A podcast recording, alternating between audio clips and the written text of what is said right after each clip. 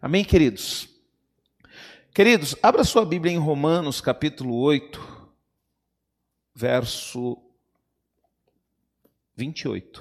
Romanos, capítulo 8, verso 28. Você que está em casa já deve estar vendo o tema dessa ministração. E você que está aqui na igreja, eu ainda não vou falar, vou falar daqui a pouco. Amém? Nós vamos conversar um pouco a respeito da palavra de Deus, queridos. E eu espero que eu consiga ministrar essa palavra da forma que Deus ministrou para mim, tá? Deus ministrou essa palavra ao meu coração de uma forma muito gostosa, muito tranquila, queridos. Eu creio que Deus vai falar com você da mesma forma também. Amém? Em Romanos capítulo 8, verso 28, diz assim: Sabemos que todas as coisas cooperam para o bem daqueles que amam a Deus, daqueles que são chamados segundo o seu propósito. Queridos, é isso mesmo que você leu aí, queridos. Sabemos que todas as coisas cooperam para o bem daqueles que amam a Deus, daqueles que são chamados segundo o seu propósito. E o título que eu escolhi, queridos, o título dessa ministração é A Recompensa daqueles que amam a Deus. Queridos, todos nós que amamos a Deus, a palavra de Deus, ela nos promete aqui uma recompensa. E essa recompensa, queridos, nós vamos desfrutar aqui na terra. Ontem nós falamos sobre viver o milagre da salvação é, eu fui à tarde na, na igreja do pastor Silvio, ali no Jardim Paulista, ministrei a mesma palavra também. Foi uma bênção, queridos. Porque Deus, queridos, Ele tem prazer em ver os seus filhos vivendo o milagre da salvação e crendo também nas recompensas que Ele tem para nós. A única coisa que nos prejudica, queridos, e que nos faz perder o direito das bênçãos de Deus é o pecado.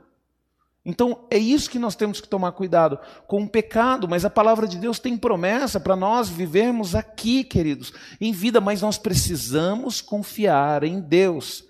Porque a palavra de Deus ela é bem clara. Sabemos que todas as coisas cooperam para o bem daqueles que amam a Deus, daqueles que são chamados segundo o seu propósito. Queridos, quando nós analisamos esse texto aqui na palavra de Deus, é, ele faz parte de uma passagem consoladora que fala sobre o importante trabalho do Espírito Santo em favor do verdadeiro Filho de Deus. Nós temos que compreender, queridos, que o Espírito Santo ele trabalha ao nosso favor, mas ele trabalha ao favor daqueles que verdadeiramente são filhos de Deus, daqueles que se envolvem com Ele, sabe, daqueles que é comprometido com Ele. E aí, queridos, que nós temos que tomar cuidado, por quê? Porque o mundo vai nos oferecer atrativos para quê? Para nós dispersarmos, porque Satanás sabe disso. Então, aí o que, que o mundo vai oferecer? Vai oferecer novelas, vai oferecer filmes, vai oferecer uma série de coisas, queridos, que vai tirar o nosso foco da presença de Deus. E aí nós temos uma tendência, quando nós estamos desfocados da presença de Deus, nós temos uma tendência grande ao quê? A pecar. E quando nós pecamos, nós entristecemos o Espírito Santo de Deus e o Espírito Santo se afasta. E aí nós damos legalidade e abertura para Satanás entrar. E aí a gente vai continuar pecando, pecando, pecando e nós não vamos ter mais aquele discernimento de que este pecado é errado. Por quê? Porque o Espírito Santo já não habita mais em nós. Por isso que tem pessoas, queridos, que estão na igreja, mas não consegue absorver as ministrações, não consegue viver uma vida reta, vive pecando, tenta sair do pecado, mas não consegue, porque não tem o Espírito Santo para poder discernir. E aí as pessoas falam mal do pastor, aí critica a palavra de Deus. Por quê, queridos? Validando o seu pecado. E isso, queridos, é a pior coisa que pode acontecer com o ser humano. É quando o ser humano luta, briga, discute, para poder validar aquilo que ele está falando, fazendo, para poder falar ou tentar provar para si mesmo e para os outros que ele está correto. Então, nós, queridos, que temos o Espírito Santo, nós temos o discernimento. Por exemplo, se você vê um pastor pregando ou um ministrante aqui pregando, e ele está pregando a palavra de Deus, por mais dura que seja a palavra, se você tem o Espírito Santo, você vai ter o discernimento que essa palavra vem de Deus. E quando você vê um pregador pregando, por mais amoroso que ele seja, por mais jeitoso que ele chega para falar com as pessoas, por mais profissional que ele seja para falar, você vai perceber que o que ele está falando não tem nada a ver com as coisas de Deus, queridos. E quem nos dá esse discernimento é o Espírito Santo. Por isso que às vezes você luta para abrir os olhos de uma pessoa que está no pecado e a pessoa não consegue enxergar, né? Aí você fala bem assim: ah, vou desistir dessa pessoa. Ah, não enxerga mesmo. Mas é por quê, queridos? Porque é, o pecado já fez com que o Espírito Santo se afastasse dessa pessoa. Então, o Espírito Santo, queridos, no verso 26 aqui desse capítulo 8, olha o que, que diz o verso 26 o verso 26 do mesmo capítulo 8. Diz assim, ó: "Também o Espírito semelhante nos assiste em nossas fraquezas, porque não sabemos orar como convém, mas o mesmo Espírito intercede por nós sobre maneiras com gemidos inexprimíveis." Então, queridos, a gente vê que o Espírito Santo, ele nos assiste, ou seja, nos socorre em qualquer situação. Sabe, o Espírito Santo ele vai te avisando, ele não vai tomar as decisões por você. Mas como é então que ele socorre, pastor? Por exemplo, eu não sei se já aconteceu com você, mas comigo já aconteceu várias vezes. Às vezes eu estou indo para um lugar, por um caminho, estou dirigindo o carro e de repente eu escuto aquela voz: não vai por aí, não, vai por ali. Aí de repente você vai. O que, que aconteceu? O Espírito Santo, ele me assiste, ele me vê, ele te assiste, ele te vê. Ele não vai fazer você tomar essa decisão porque ele não tem, ele tem até o poder, mas por causa do amor de Deus, ele não pode fazer isso. Porque o amor de Deus, queridos, ele é tão grande, ele é tão grande, que o amor de Deus nos dá, faz com que Deus nos dê liberdade de nós fazermos as nossas escolhas. Então o Espírito Santo, ele vai trabalhar dessa forma. Cuidado, hein? Não abre essa mensagem, não. Cuidado. Ó, se eu fosse você, eu excluía essa pessoa da sua rede social. Porque toda vez que você entra e você vê essa pessoa, você peca, você fica com raiva, você fica chateado. Então o que acontece? O Espírito Santo, como é que ele vai nos salvar? Ele vai nos salvar nos alertando em relação às decisões que nós iremos tomar. Por isso que nós temos que ficar firme com o Senhor, queridos, e prestar atenção. Ontem mesmo, é, eu estava no, no, culto, e uma, quando eu vou num culto, queridos, um dos momentos que eu mais amo no culto é aquela pequena ministração que os pastores fazem na hora da oferta. Tem, todo pastor eu faço aqui, em outras igrejas. E ontem eu estava em outra igreja, eu preparei a minha oferta, né?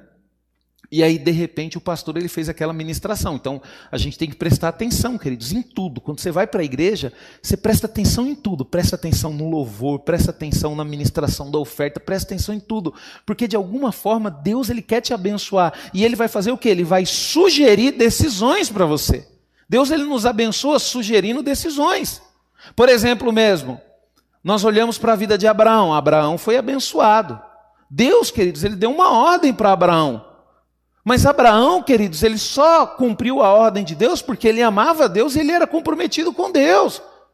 Mas se Abraão não quisesse levar o filho dele, ele poderia falar: Ó oh, Senhor, eu não vou levar o meu filho. A decisão era dele. Mas Abraão tomou aquela decisão por quê? Porque ele tinha um compromisso com Deus. É a mesma coisa José, quando ele foi seduzido pela esposa de Potifar. Ninguém estava vendo, né?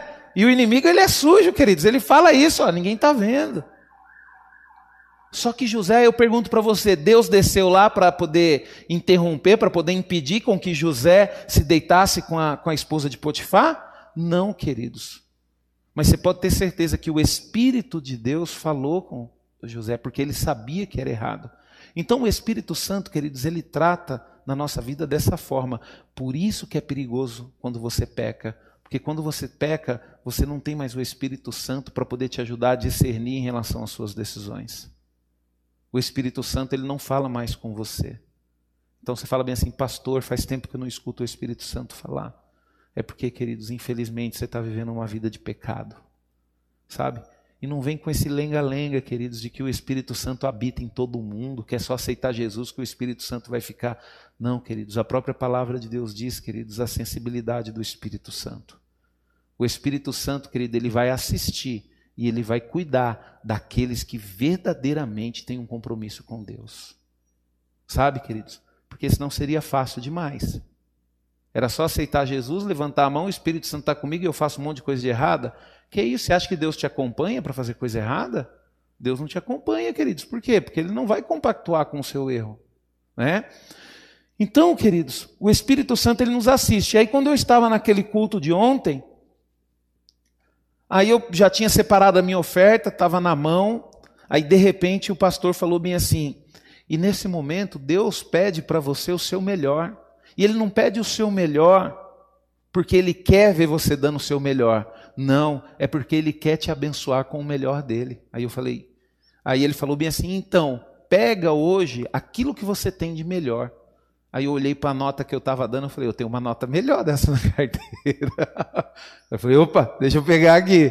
Aí já fui lá, peguei, coloquei lá, queridos. Uma coisa simples, queridos, mas o Espírito Santo, ele fala conosco.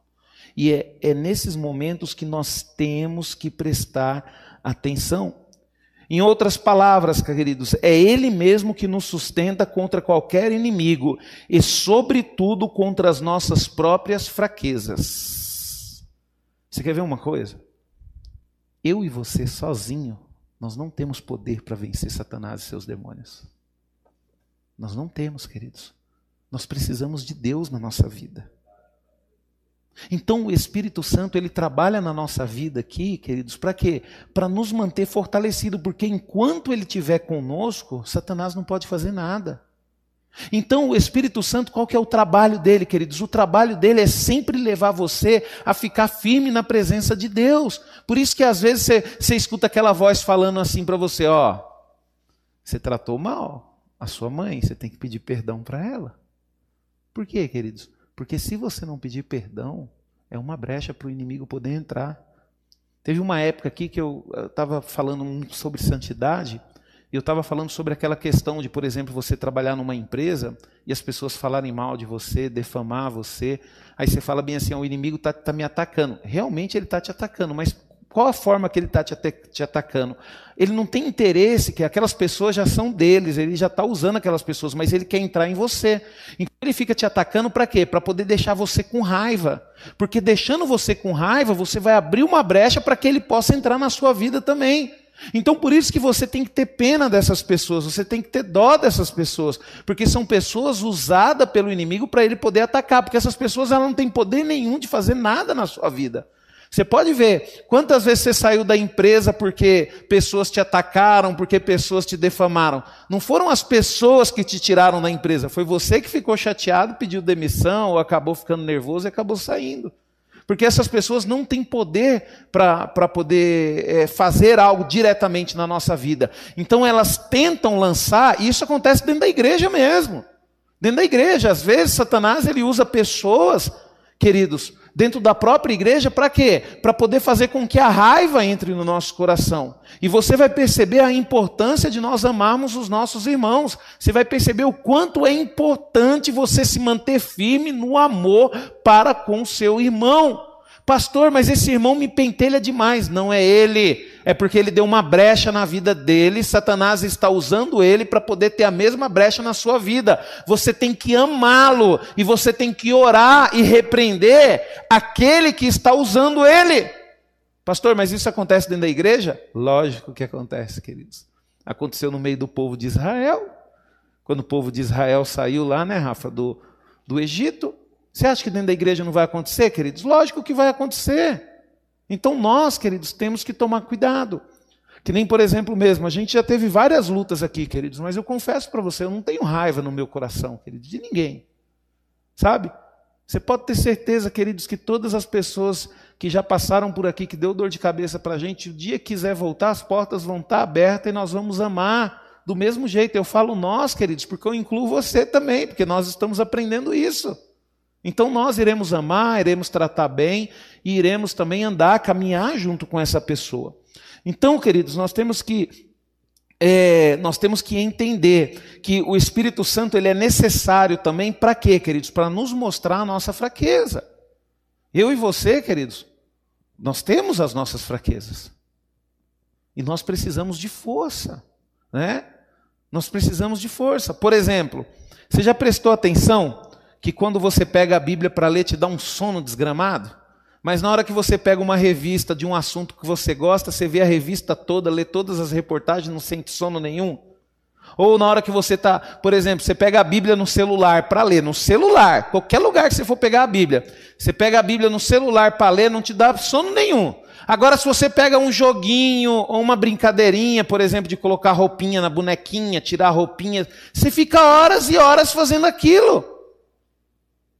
Mas por que que isso acontece, pastor? Porque é uma fraqueza, a nossa carne ela não quer buscar a Deus, porque ela sabe que se se o nosso espírito buscar o Senhor, ela sabe que ela irá ter que se render e ela não quer se render. Então por isso que nós temos que doutrinar a nossa carne. Você não pode desistir, você tem que ler a Bíblia, você tem que aprender aquilo que você quer aprender. Por isso que você não pode desistir quando você faz uma faculdade, porque a sua carne não quer que você cresça, a sua carne não quer que você evolua, e aí você tem que insistir, insistir até que a sua mente abre, queridos, e sem assim, sem você perceber, você vai começar a compreender, você vai começar a ter vontade, ter força para ler a Bíblia, e de repente você vai ver o seu espírito vencer a sua carne e você vai começar a fazer e buscar tudo aquilo que é de Deus e agrada a Deus. Mas você precisa do Espírito Santo para ele mostrar a sua fraqueza. Você precisa disso, queridos. É que nem, por exemplo, né, às vezes eu estou lendo a Bíblia, aí me dá um sono e eu falo, não, eu preciso ler, é, eu tenho que cumprir a meta. Ah, carne desgramada, você não quer ler? Você vai tomar agora uma água bem gelada na cara para você poder acordar. Aí eu vou lá no banheiro, jogo uma água na cara, enxugo, dou uns tapinhos aqui para o sono sair e vou lá, queridos, e continua a leitura. A gente tem que lutar, uai. Cada um tem a sua forma de lutar, né? Então, queridos, é, é, é isso que ele vai fazer. Ele vai, queridos, nos ajudar contra a nossa própria fraqueza. E quando nós olhamos o, o, início desse texto que nós estamos vendo aqui, diz assim: ó, todas as coisas cooperam para o bem. Olha só, queridos, Está dizendo que todas as coisas cooperam para o bem. Queridos, eu me separei do meu filho, eu até falei ontem aqui, há mais ou menos uns seis anos atrás. E a palavra diz que Deus, todas as coisas cooperam para o meu bem. E eu creio, querido, que essa separação precoce que eu tive com meu filho, eu tenho certeza, queridos, que de alguma forma cooperou para o meu bem. Eu creio nisso, queridos, mas por que, que eu creio? Porque isso está dentro de mim? Não, é porque a palavra de Deus diz isso. A palavra de Deus diz isso. Às vezes você está aqui sofrendo porque você, de repente, é, por algum motivo, o maior sonho da sua vida foi o seu casamento e de repente o seu casamento acabou, foi destruído. Queridos, a palavra de Deus não está falando sobre que isso é a vontade de Deus, mas está falando que todas as coisas cooperam para o bem daqueles que amam a Deus. De alguma forma, querido, se você ama a Deus, se você é um filho de Deus, se você não provocou isso, com certeza isso vai cooperar para o seu bem. E nós, queridos, na visão humana, nós não vamos conseguir entender isso. Por isso que nós temos que crer, queridos, e através da fé, queridos, receber o bem de Deus. E essa, queridos, sem dúvida, é uma das promessas mais confortantes e motivadora para os filhos de Deus, principalmente quando nos encontramos diante de uma luta ou sofrimento. Queridos, sempre, desde quando eu conheci Jesus, toda vez que eu estou passando por uma luta, queridos, eu posso estar chorando, mas eu falo para o Senhor, eu creio, Senhor, que todas as coisas cooperam para o bem daquele que te ama. E eu te amo, Senhor. E eu creio que isso, Senhor, vai, de alguma forma, cooperar para o meu bem, para a minha vida. E é problemas, querido, circunstância. Eu sei que você tem vários problemas na sua vida, porque eu também tenho. Nós temos problema com a nossa família, nós temos problema com os nossos filhos, nós temos problema no nosso trabalho, nós temos problema com os nossos irmãos da igreja. Nós temos problemas, queridos. Satanás ele vai trabalhar o tempo todo, queridos, para poder tirar o nosso foco. E eu vou falar para você, queridos, o que nessa vida é mais importante do que o reino de Deus, do que o seu relacionamento com Deus, queridos. Creia, nós temos que crer. Essa palavra, queridos, é confortante. É confortante. Todas as coisas cooperam para o bem. E a palavra de Deus, queridos, tem algumas promessas que nós, filhos de Deus, também, queridos, iremos desfrutar. Abra sua Bíblia lá em Salmos, capítulo 34. Salmos, capítulo 34. Preste atenção. Salmos, capítulo 34, no verso 17 ao 19. 34, do 17 ao 19. A palavra de Deus diz: clamam os justos, e o Senhor os escuta e os livra de todas as tribulações. Clama o justo, e o Senhor os escuta e os livra de todas as tribulações.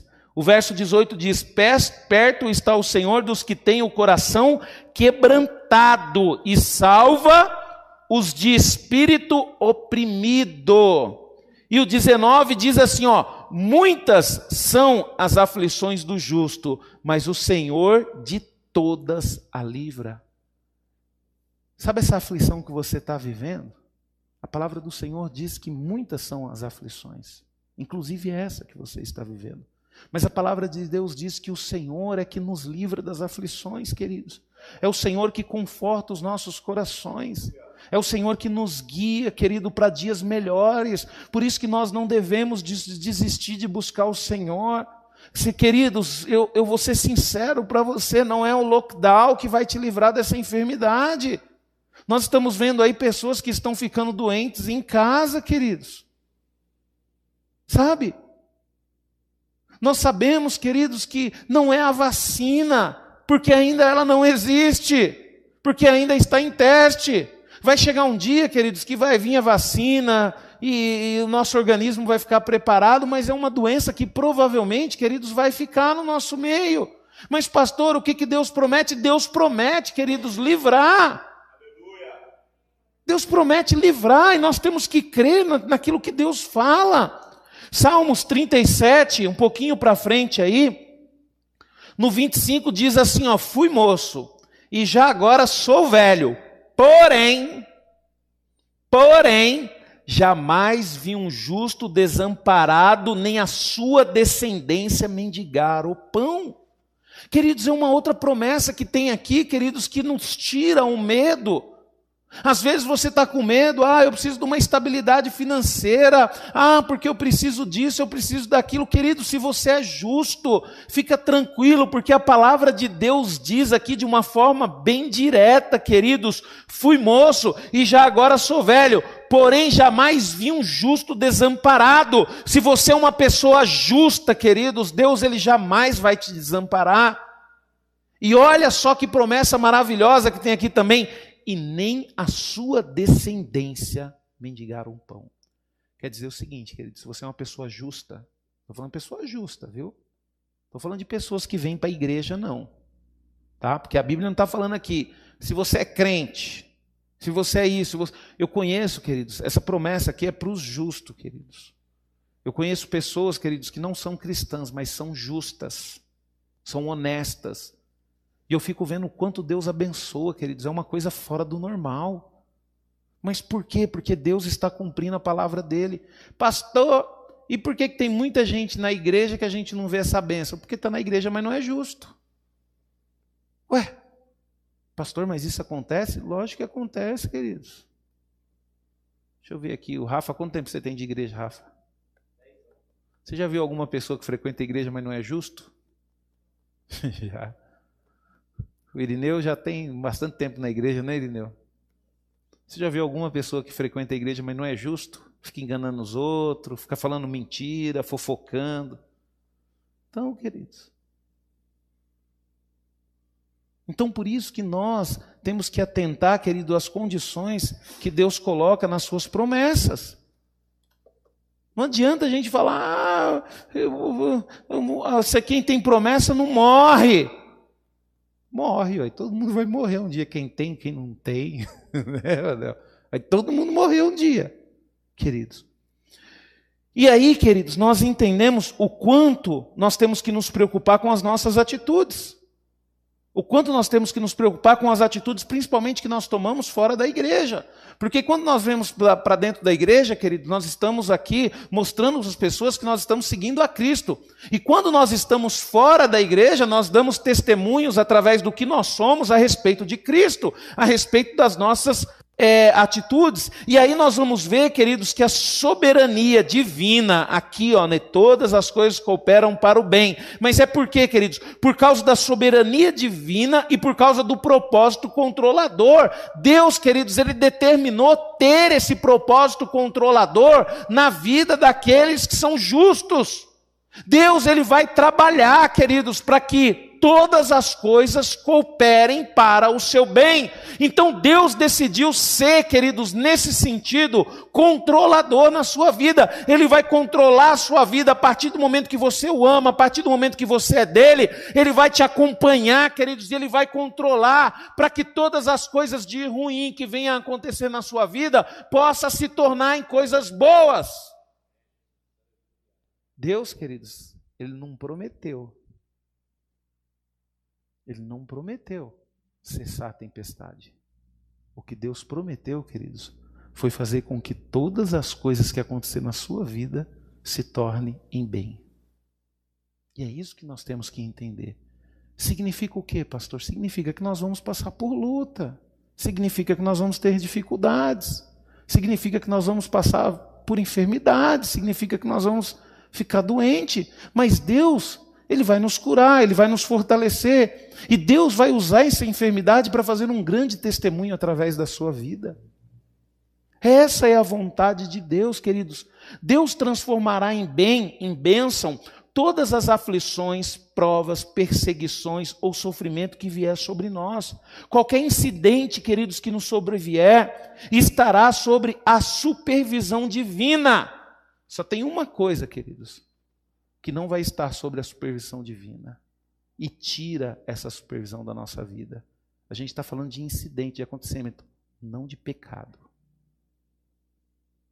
A partir do momento que você decide pecar, queridos, por livre e espontânea vontade, você se decide se afastar de Deus.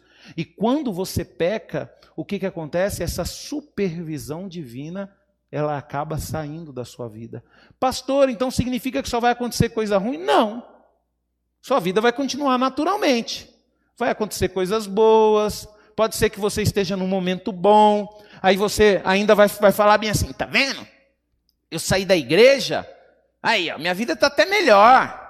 Isso pode acontecer, queridos, mas de forma natural vai vir a circunstância ruim, porque vem. E aí, o que, que acontece? Você não vai ter a supervisão divina na sua vida para poder transformar aquela coisa ruim em algo bom. E aí, queridos, que nós temos que tomar cuidado.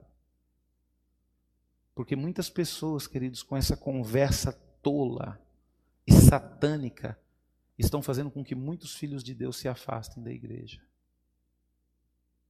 Mas nós, queridos, não podemos o maior benefício, queridos, o maior benefício de tudo aquilo que acontece na nossa vida, queridos, é aquilo que nos permite crescer em Cristo e ajudar o próximo.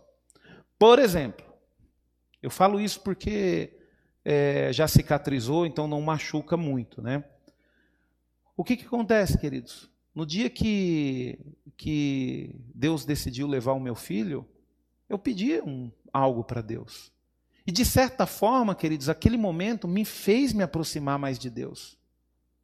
Por quê? Porque no dia que, que o meu filho foi tomado, no dia que Deus levou o meu filho, eu falei para o Senhor: falei, Senhor, eu sei que o meu filho está indo para ti, agora me dá força, Senhor, para que eu possa continuar nos teus caminhos e que um dia eu possa ir para ti encontrar com meu filho e poder abraçá-lo e poder beijá-lo.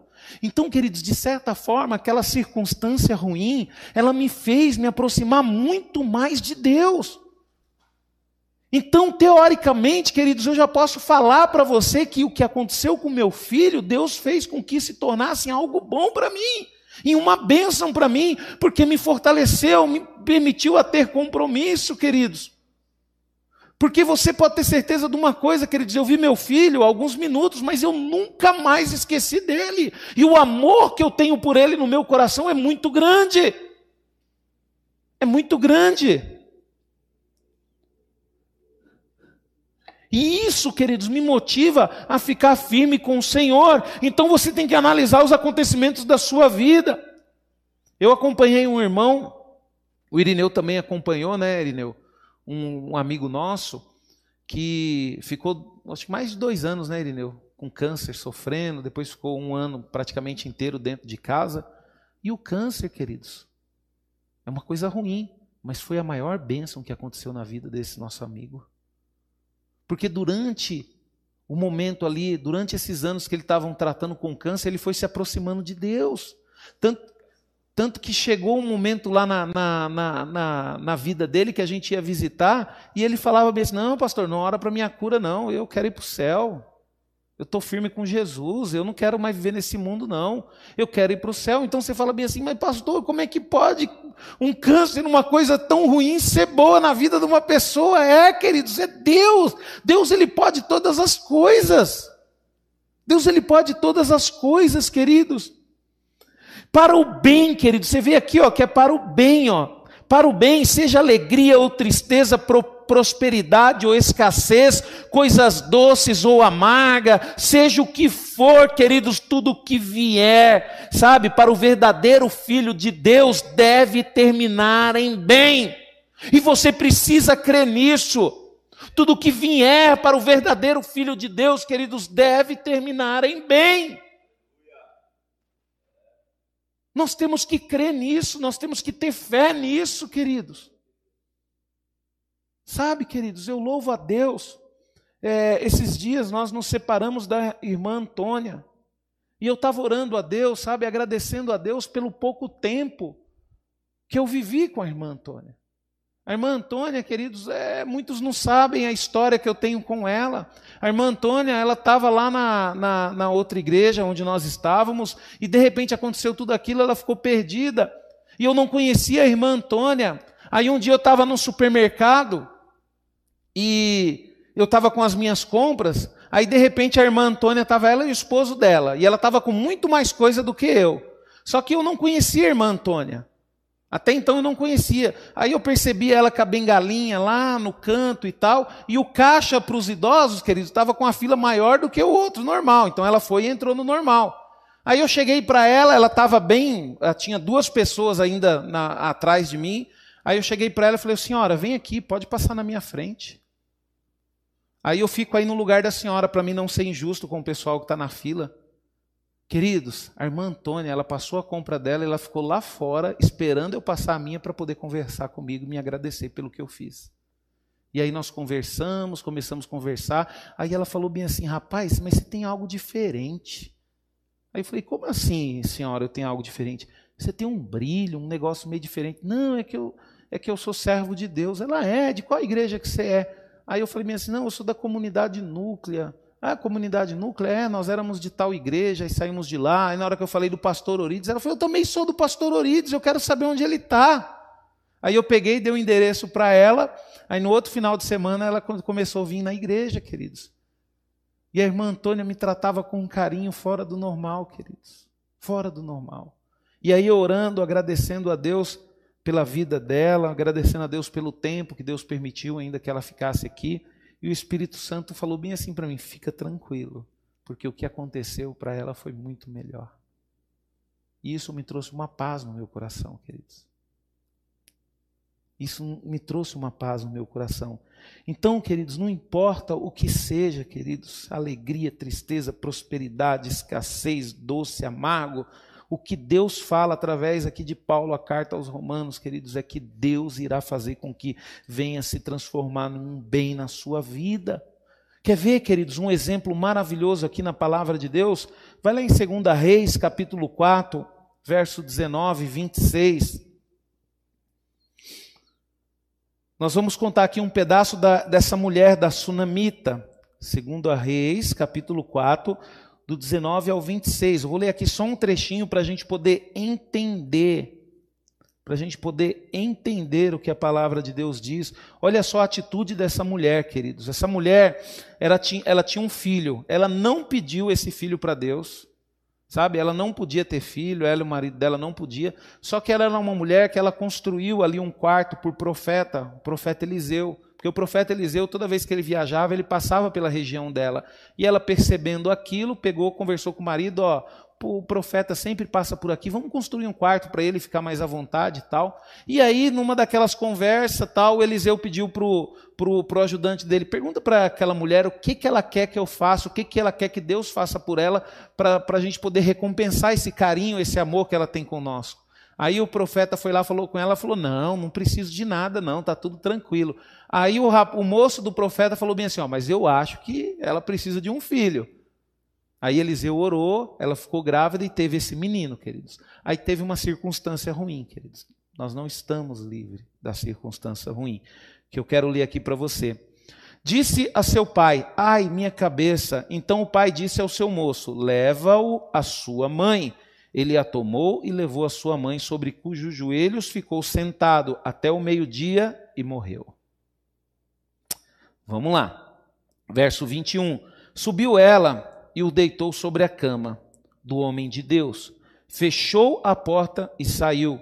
Chamou seu marido e lhe disse: Manda-me um dos moços e uma das jumentas, para que eu corra ao homem de Deus e volta. Perguntou ele: Por que vais a ele hoje? Não é dia de festa, de lua nova, nem sábado? Ela disse: Não faz mal. Então fez ela albardar a jumenta e disse ao moço: Guia e anda não te detenhas no caminho, senão quando eu te disser. Partiu ela, pois, e foi ter com o homem de Deus ao Monte Carmelo. Vendo-a de longe, o homem de Deus disse a Geazi, seu moço: Eis aí a sunamita, corre ao seu encontro e diz-lhe: Vai tudo bem contigo, com teu marido e com o menino? Ela respondeu: Tudo bem. Chegando ela, pois, ao homem de Deus, ao monte, abraçou-lhe os pés, então se chegou para então, então se chegou Geazi para arrancá-la, mas o homem de Deus lhe disse: Deixe-a, porque a sua alma está amargurada e o Senhor é, e o Senhor me cobriu e não me manifestou. Queridos, a mulher saiu de casa, queridos, deixou um filho morto.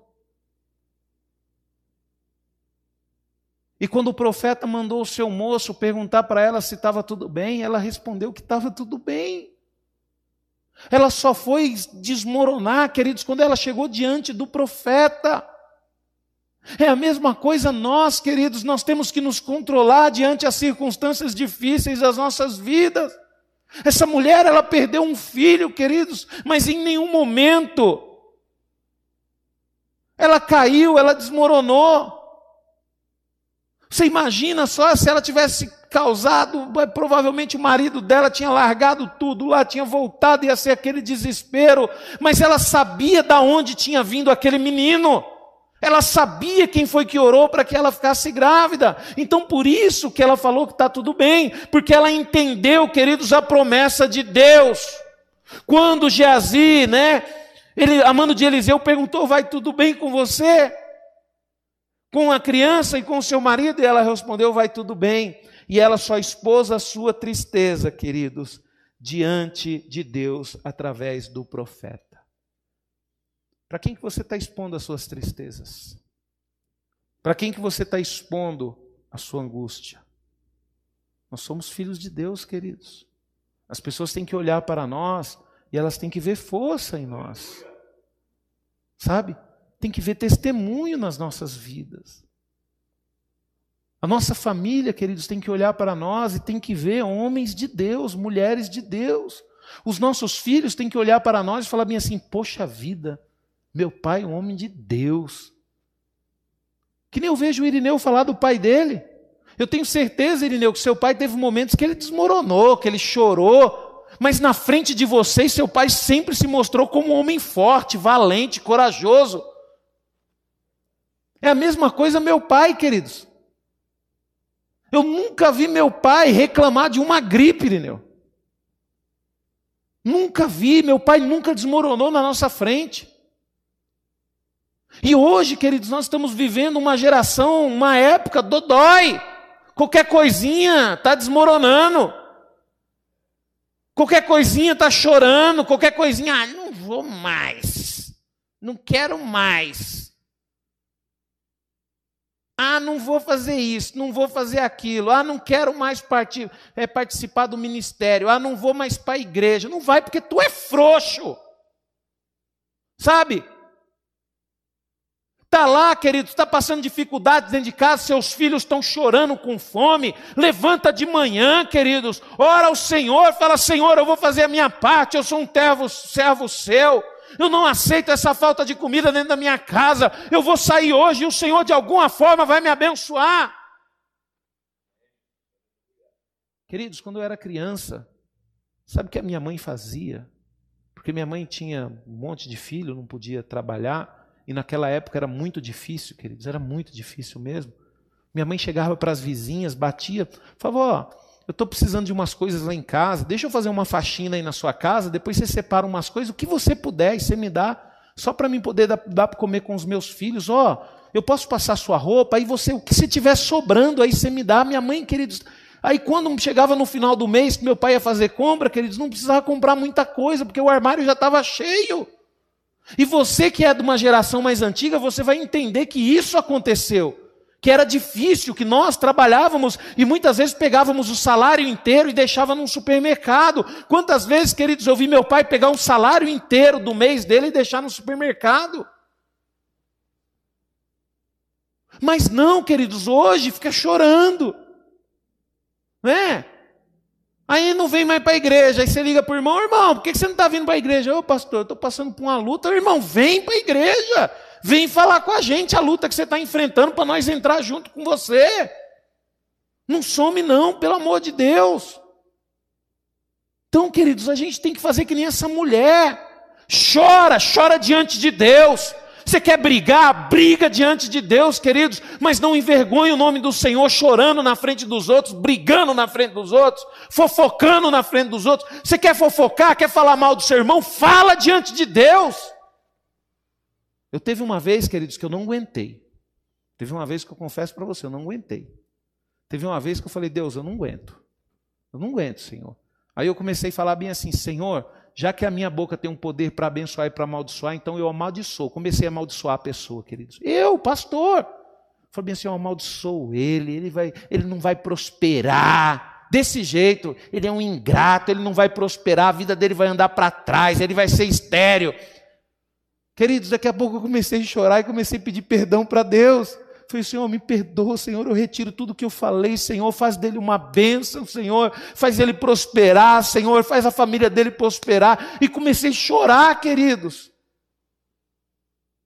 E muitas vezes, queridos, nós fazemos isso, mas faz na presença de Deus, porque na presença de Deus, queridos, imediatamente você vai descobrir que você está errado.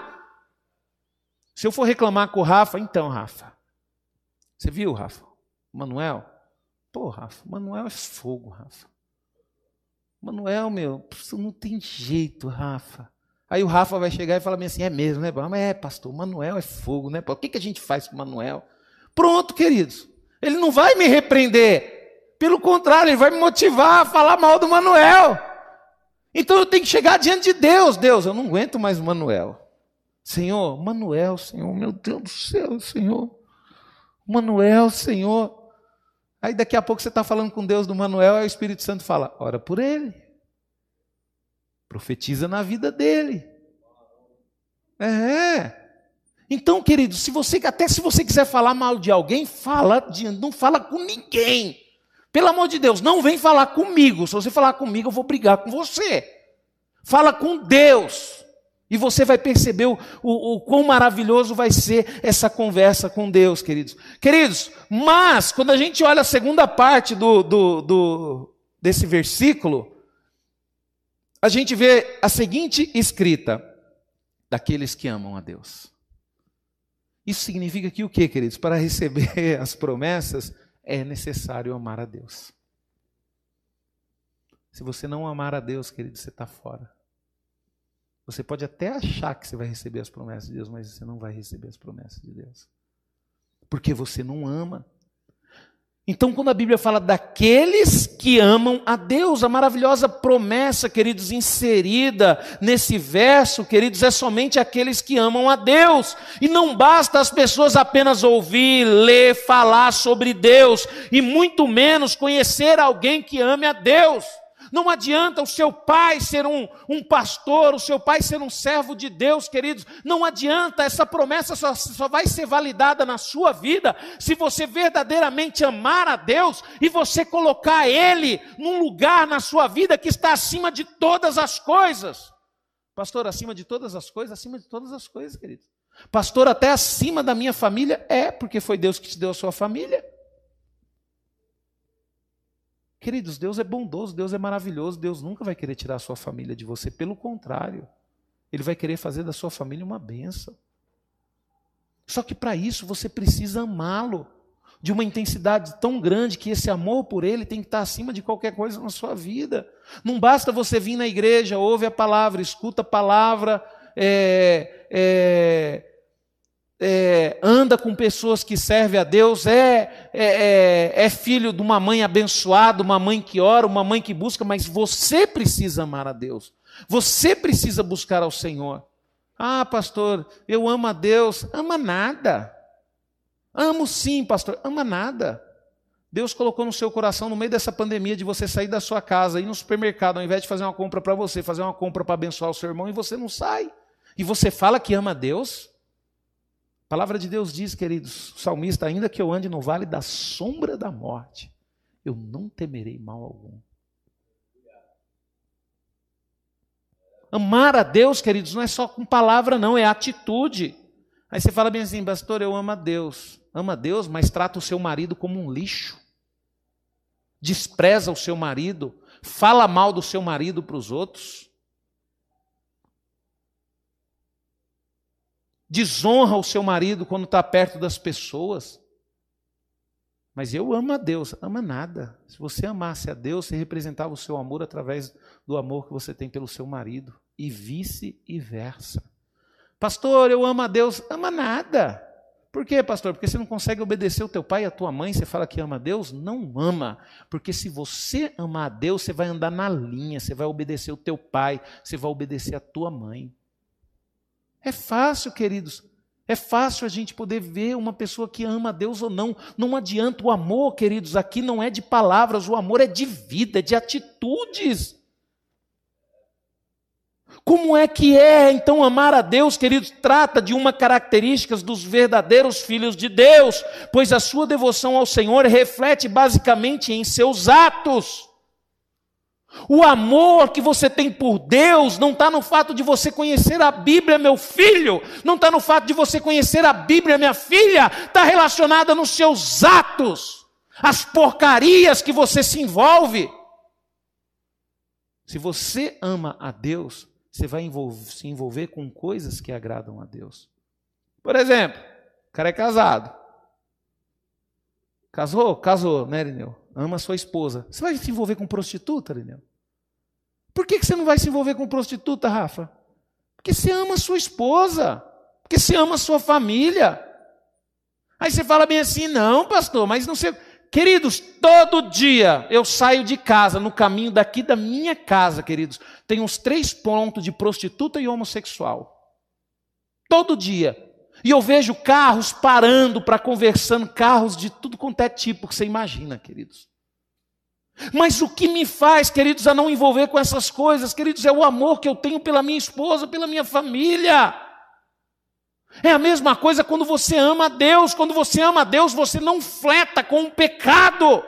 Entenda isso quando você ama Deus, ou cabeça de frango, cabecinha de frango. Quando você ama Deus, você não anda com pessoas que te levam a pecar. Eu não ando, queridos. Não ando. As pessoas que eu ando são os meus irmãos aqui da igreja que me levam para o céu. Não ando com pessoas. Eu tomei essa decisão na minha vida, queridos. Por exemplo, queridos, eu vou ficar andando com homem, queridos, com, com colegas homens que ficam mandando mensagens pornográficas pelo WhatsApp? Vou ficar recebendo essas porcarias no meu celular? Não, eu deleto. Eu vou ficar permitindo seguir pessoas no meu Facebook que fica postando coisas que desagradam a Deus? Não, queridos, porque eu tenho o poder de tomar uma decisão. Você tem o poder de tomar uma decisão. Pastor, mas eu ando porque você quer. Não, pastor, mas não tem justificativa, queridos. pode ser meu irmão, se mandar negócio errado para mim, deleto, queridos. É decisão, querido. Servir a Deus, amor. O amor que nós temos por Deus é mostrado através das nossas atitudes diárias. Eu converso com Rafa. Ô Rafa, passa o Senhor, meu irmão. Glória a Deus. E aí, vaso? E aí, varão? Aí a nossa conversa é só vaso, varão. Aí daqui a pouco converso com outro amigo, aí já vem uma conversa mundana. Eu nem vou falar do mundo, porque eu nem sei mais como é que é a linguagem do mundo. É, queridos. Aí você vai ver, né? Ah, no meu Facebook só tem irmão. Aí você vai ver os irmãos postando foto bebendo em festa. Que irmão que, queridos? Isso é tudo falso cristão. É a pior raça que existe na terra. A pior raça, queridos, não é as pessoas que estão desviadas, porque no mundo tem muita gente boa. A pior raça que tem na terra é aquelas pessoas que conhecem a palavra de Deus, mas mesmo assim escolheram o um mundo. Sabe o que a palavra de Deus diz, queridos? Que a terra vai passar por um governo justo mil anos. Jesus ele vai reinar com a igreja dele durante mil anos na terra. Satanás vai ser preso. Então você imagina como é que vai ser esse governo? Queridos, vai ser tudo maravilhoso. Só que a Bíblia fala, queridos, que depois de mil anos Satanás vai ser solto. E diz que Satanás vai conseguir enganar uma grande multidão de pessoas, e ele vai conseguir formar um exército para poder lutar contra Deus e os seus filhos. Olha, querido, Satanás, ele é, ele é astuto, queridos, ele é especialista em enganar. Ele conseguiu, queridos, convencer a terça parte de anjos do céu. Pastor, e como que ele não vai conseguir me convencer? Só se você tiver o Espírito Santo. Você precisa do Espírito Santo para não ser convencido por Satanás. Então você precisa parar de pecar. Em João, queridos, para a gente ganhar tempo, que já está no horário avançado, quando eu falo para a gente ganhar tempo é porque você já sabe que o horário já está avançado. Em João, capítulo, é 1 João, primeira carta de João, capítulo 4, 20, diz assim, queridos, vamos lá. Se alguém disser amo a Deus e odeia o seu irmão, é mentiroso, pois aquele que não ama seu irmão a quem vê, não pode amar a Deus a quem não vê. Está vendo, queridos? O amor a Deus é mostrado através de atitudes. Você não consegue nem amar o pastor da igreja, você vai conseguir amar a Deus? Não consegue nem amar o irmão Rafael. Como é que pode não conseguir amar o irmão Rafael, Lineu? Aí é difícil. O Manuel tudo bem, mas o Rafa não conseguir amar o irmão Rafael é difícil. É, rapaz, Rafa é uma bênção só. A Leire está falando, só o pastor que acha.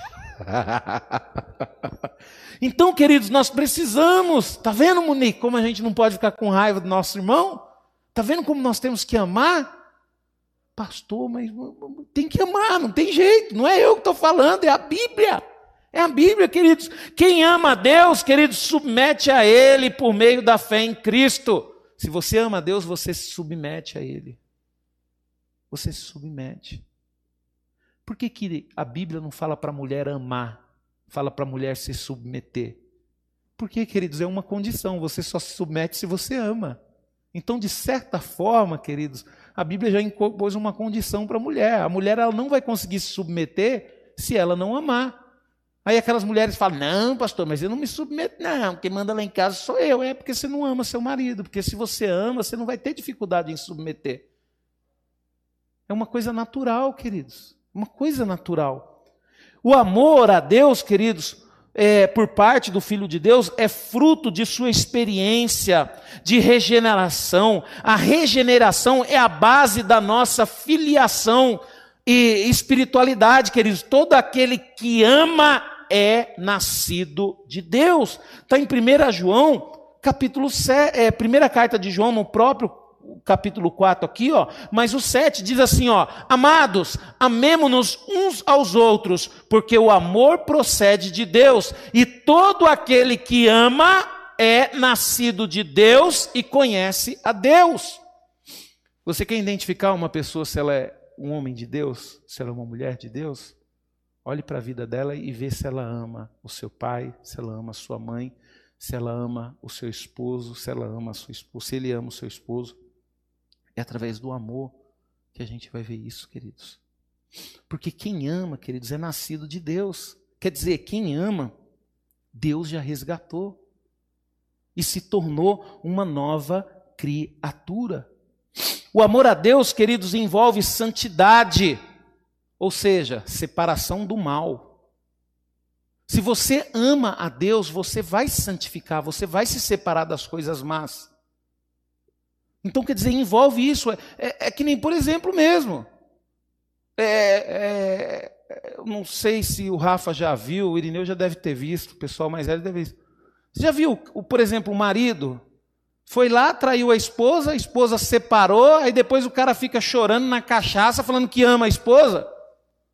Ama nada, queridos. Porque se amasse, não teria traído, não teria deixado de valorizar. Não ama. Por que, que não ama? Porque, queridos, porque não consegue largar a maldita cachaça. Eu tive uma experiência terrível, queridos. Eu vi uma família sendo destruída há muito tempo atrás. E eu conversei com o pai dessa o pai de família, e o pai dessa família, queridos, ele tinha esposa e tinha um filho, um filho lindo, um menino de quatro anos de idade. E eu cheguei para ele e falei: rapaz, larga essa maconha, larga esse baseado, rapaz, você está perdendo a sua família. Sabe o que ele teve coragem de falar para mim? Eu prefiro perder a minha família, mas eu não largo meu baseado. Aí eu pergunto para você: isso aí, isso, eu nem vou falar esse, eu falo isso. Isso ama a sua esposa? Isso ama os seus filhos? Não ama nem a ele, queridos. Então, queridos, é dessa forma que nós temos que identificar as pessoas que amam a Deus, queridos. O amor envolve santidade, quer dizer, você se separa do mal. O amor, queridos, ele envolve renúncia, sacrifício. Não consegue nem acordar cedo para vir para a igreja e fala que ama a Deus. Ei, Rafa? Consegue nem acordar cedo para vir para a igreja. A princesinha, Rafa, acorda, o culto começa nove e meia. A princesa acorda oito e... Vamos lá, começa nove e meia. A princesa acorda nove horas. Não, eu estou atrasada, mas o meu banho de 40 minutos eu não deixo de tomar. Você acha que ama Deus, queridos?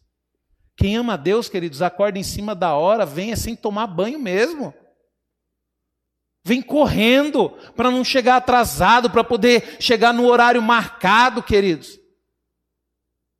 É que nem você testa, você tem que testar mesmo. Você quer saber se, se esse namoro vai dar certo, se esse namorado te ama mesmo, marca com ele. Se ele chegar atrasado, pode largar. Pode largar. Porque se ele chegar atrasado, ele não está nem aí para você. Agora, só que você chegar lá e você tem que fazer um teste, viu?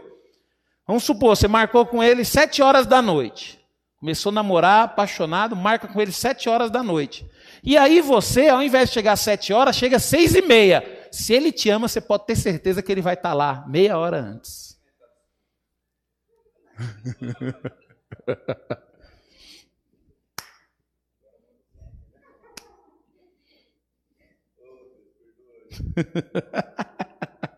Vamos voltar a palavra aqui, entendeu? Então, queridos, o amor ele envolve sacrifício. Você vai sacrificar para buscar Deus, você vai sacrificar para obedecer a Deus, você vai sacrificar para dar o melhor a Deus, você vai sacrificar a sua carne, as suas vontades e os seus desejos. Você vai sacrificar, queridos, não tem jeito. Você vai renunciar, queridos, pois Ele, o amor, é a inspiração do, do nosso serviço a Deus e ao próximo. Sabe o que, que vai mostrar se você verdadeiramente ama a Deus, queridos? Sabe? Não é o fato de você é, abrir a Bíblia, porque o que mais tem, né, Rafa, é, é teólogo desviado, né? Tem tanta gente aí, queridos. O cara mostra que conhece a Bíblia, mas você não vê ele fazendo nada de bom para ninguém. É um egoísta, só pensa nele e na sua família. Você não vê ele ajudando ninguém. Por isso, queridos, que eu não ligo muito para isso, queridos. Por isso que toda palavra que eu escuto, queridos, eu gosto daquela de ouvir aqueles pastores, aqueles irmãos mais humildezinho, mais simplesinho, aquelas pessoas que estão no meio do povo, aquelas pessoas que ajudam todo mundo. É que nem o irmão Teixeira quando pregou aqui, queridos. Eu fiquei impressionado com a pregação do Teixeira. Eu nunca vi o Teixeira pregar da forma que ele pregou aqui, queridos. Mas olha a vida daquele homem, queridos, sempre na igreja teve envolvido na obra, ajudando as pessoas, construindo casa e visitando e, e usando o carro dele para levar pessoas daqui para lá, queridos. E aí quando você vê, queridos, um homem desse pregando a palavra, eu gosto de parar para ouvir, porque eu tenho certeza que vai sair algo de Deus. Agora pega esses caras que ficam o dia todo lendo a Bíblia, o bicho é tão egoísta que não, não, não se preocupa nem em absorver para praticar, só, só absorve para conhecer, para mostrar para os outros que conhece, queridos. Por isso que eu falo para você, antes de você validar a palavra, valide primeiro o pregador dela. Não adianta nada, queridos, eu vim aqui falar sobre o amor e tratar a minha esposa, tratar a minha filha como nada tratar os meus irmãos da igreja como um nada. Não adianta, queridos. Não adianta. Amar a Deus, queridos, é amar a Sua palavra, é sentir prazer no próprio Deus e não nas coisas que Ele faz em nosso benefício. Amar a Deus, queridos, não é sentir prazer quando Deus te abençoa, quando Deus te dá um carro, quando Deus te dá uma casa.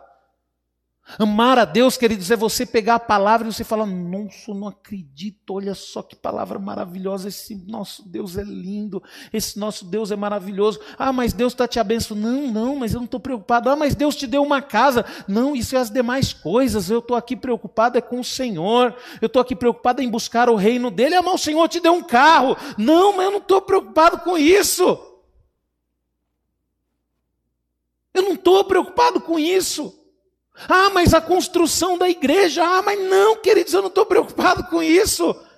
Nós temos que nos preparar para essas coisas, mas isso daí, queridos, são as demais coisas. O que importa, queridos, é a gente ver vida sendo salva, é a gente ver crianças sendo ensinadas, é a gente ver crianças crescendo em conhecimento, pessoas ficando firmes na palavra de Deus, queridos, pessoas, queridos, ajudando pessoas, irmãos que entraram e que um dia foi ajudado, ajudando outros irmãos que estão chegando que, que adianta, queridos, a gente ter uma igreja linda e maravilhosa, só que aí, quando chega algum irmão, ô irmão, estou precisando de uma cesta básica, ah, vamos lá que eu vou pedir para o pastor para você.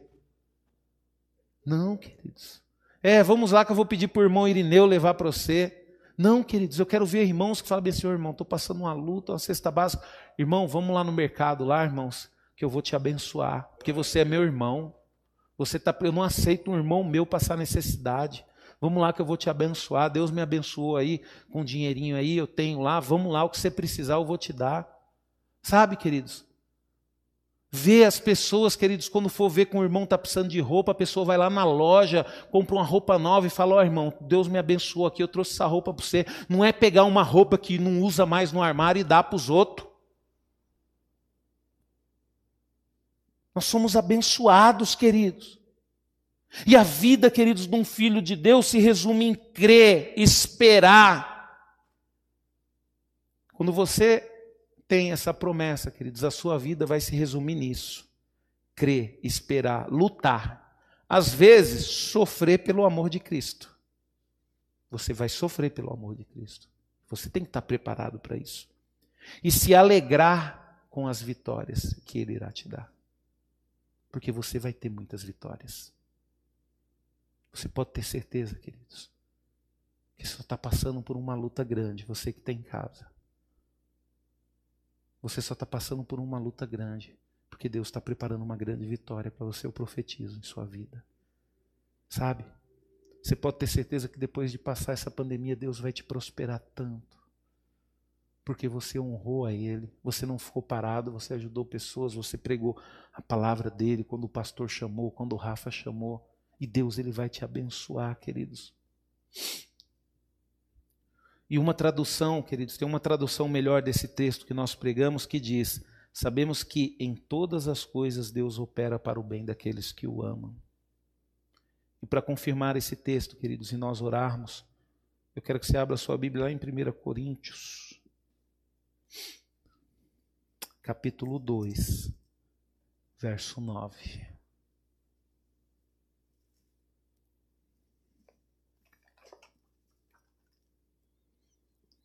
A palavra de Deus diz: Mas, como está escrito,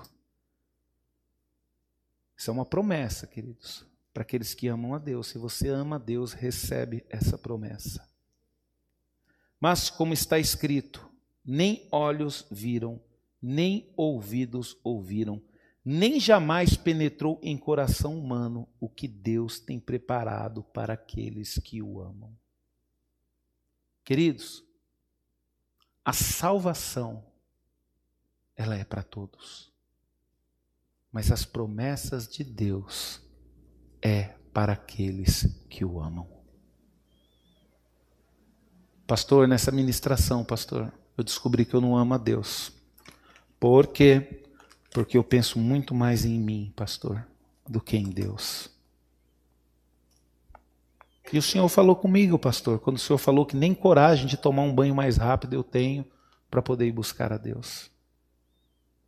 Às vezes, querido, você fala que ama a Deus, mas você não consegue nem entregar o seu dízimo, nem a sua oferta. Aí você fala que ama a Deus, ama nada, queridos. Você ama é você mesmo. Eu tenho que ser sincero, queridos, eu tenho que falar. O amor que você tem por Deus reflete nas suas atitudes. Eu tenho certeza, queridos, que você que ama a Deus e você está me ouvindo, você está com uma alegria tremenda no seu coração, porque você tem convicção de que você ama a Deus. Agora, você que se entristeceu com essa palavra ou ficou chateado, é porque você não ama a Deus e não está envolvido com o amor dele. Aí você fala, pastor, quem é você para falar isso? Queridos, eu não sou ninguém, mas eu estou aqui diante daquilo que é poderoso para nos alertar, para nos instruir e para nos ensinar, que é a palavra de Deus.